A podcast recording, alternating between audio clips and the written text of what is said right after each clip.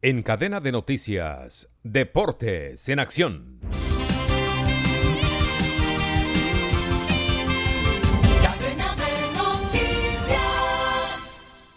Desde Bogotá les informa Gustavo Saleve Martínez. Brasil anunció la lista de convocados para el Mundial de Qatar, siendo la principal novedad la presencia de Dani Alves, el experimentado defensa que milita en Pumas de México. Tite confirmó que llevará a nueve delanteros y entre ellos estarán Neymar, Vinicius Jr., Rodrigo Rafinha y Richarlison. La gran sorpresa en la lista es el atacante Gabriel Martinelli, así como la ausencia de los jugadores Roberto Firmino, Gol y del centrocampista Felipe Coutinho, que se lesionó a última hora.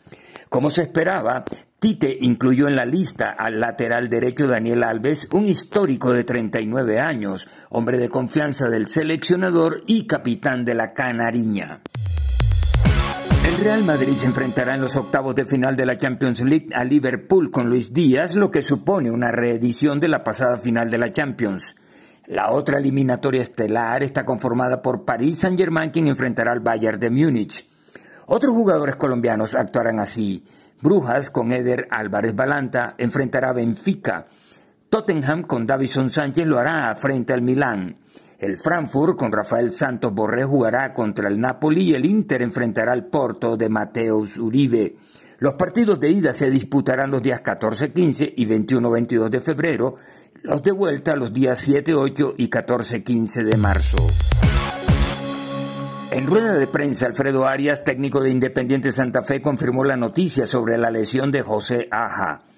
La lesión de Aja fue dura y nos golpeó. Aja es muy importante porque nos da fortaleza en defensa y en ataque. Tuvo una fractura y no vamos a poder contar con él. Y a eso se le suma que Perea llega a la quinta amarilla, declaró el entrenador Charrúa.